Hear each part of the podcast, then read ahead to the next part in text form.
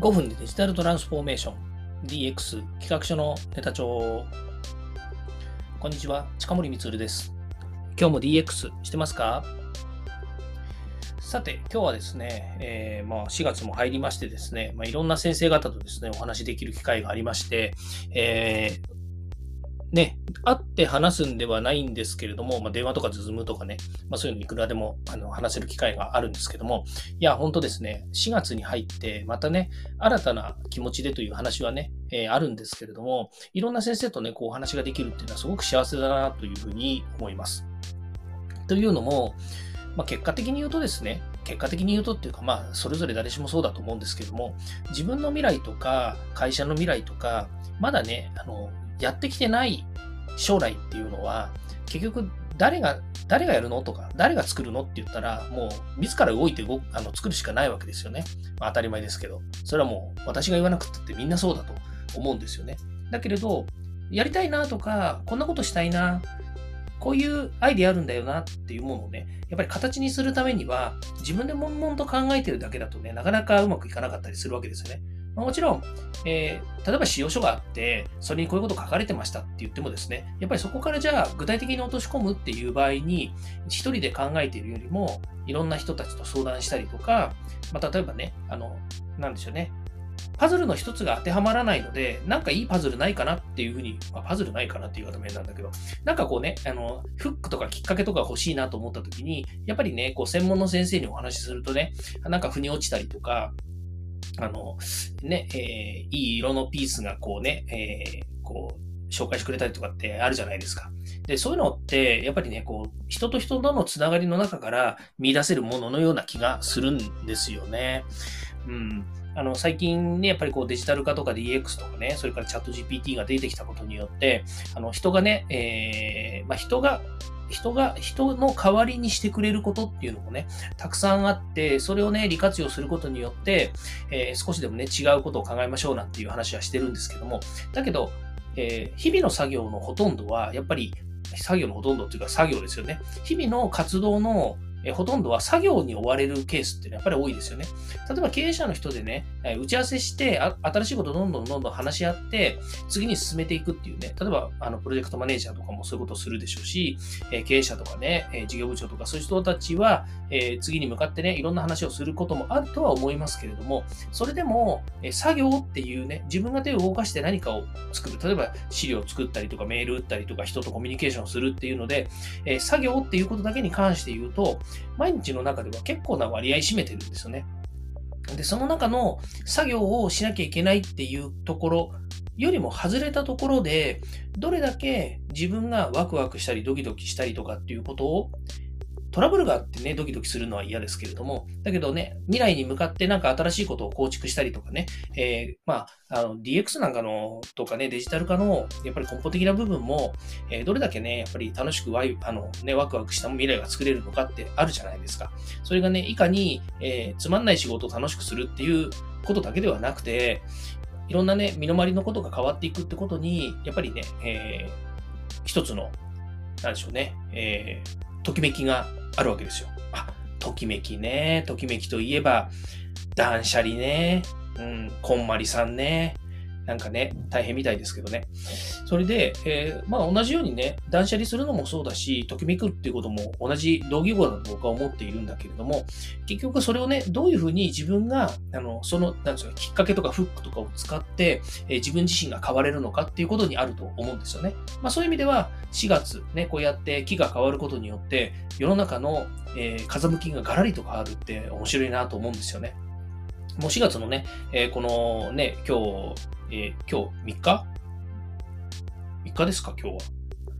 ほんとね、日にちの感覚がないんですけど、あ今日3日ですよね。そうそうそう。4月の3日の今日でも、もう新しいね、事業のお話がどんどん出てきているんですよね。で、メールもいろいろ入ってきてて、まあ、もちろん、えー、この4月からって新入社員研修とかの話もあるので、そういったものも引き続き話をしていますし、それから4月以降ね、新たな、えー、自治体の事業とかっていうもののお話も来たりとかですね、えー、あ、まあもちろん去年あったんだけど、今年なくなっちゃったっていうものもあるので、そういったものも含めてね、新たなことにこうチャレンジしていくということがあるんですが、先ほど言いましたように、えー、この先未来ワクワクするために、このテクノロジーですね、技術がどんどん発展してきているので、そのね、うまく、えー、こういうこと使えないかな、こういうことやりたいんだけどなっていう思うものが、お風呂とかに入ってると出てくるじゃないですか。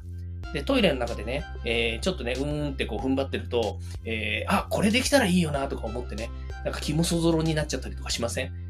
お風呂に入ってると特にね、よくありますよね。ふんふんとか言いながらね、気持ちよくなってると、なんか頭の中にね、もやもやもやっと出てきてね、いや俺天才みたいなね、そういったことってあると思うんですけど、まあ、そういったものをね、こう、えー、口に出して具現化するっていうのは、専門家の先生と話すのっていうのがね、なんか私の中では一番しっくりくるんですよね。ある程度ね、自分の中でも答えが出てるんですよ。えー、答えが出てるっつってるのはイメージがあるんですよね。それをね、やっぱり専門家の先生と話すことによって、自分が見えなかった視点というのかな。えー、例えばの話、なんかやりたいよねって言った時の近視眼的な部分でいくと、もう1年ぐらいのことしか考えてないわけですよね、私なんてね。1年間でこんなことできたらいいよねっていうふうにしか見てないんだけれども、じゃあ5年後、10年後、その事業がどう成長しているんですか？どう社会に、えー、好影響を与えるんですかって一言言われるだけで、なんかね、別の違うバラ色の未来がね、また見えてくるんですよね。あ、なるほど。今僕が考えてることって近視眼的に見るとこういうことでしか考えてないんだけど、でも5年後、10年後って言った時に、え、こんな問題も解決できるじゃんとか、え、こういうことってやっぱり10年後に必要ですよね、みたいなね。そういったことがやっぱり話し合える、なんていうんですかね。うん。あの、まあもちろんね、相手の人も、相手の先生もね、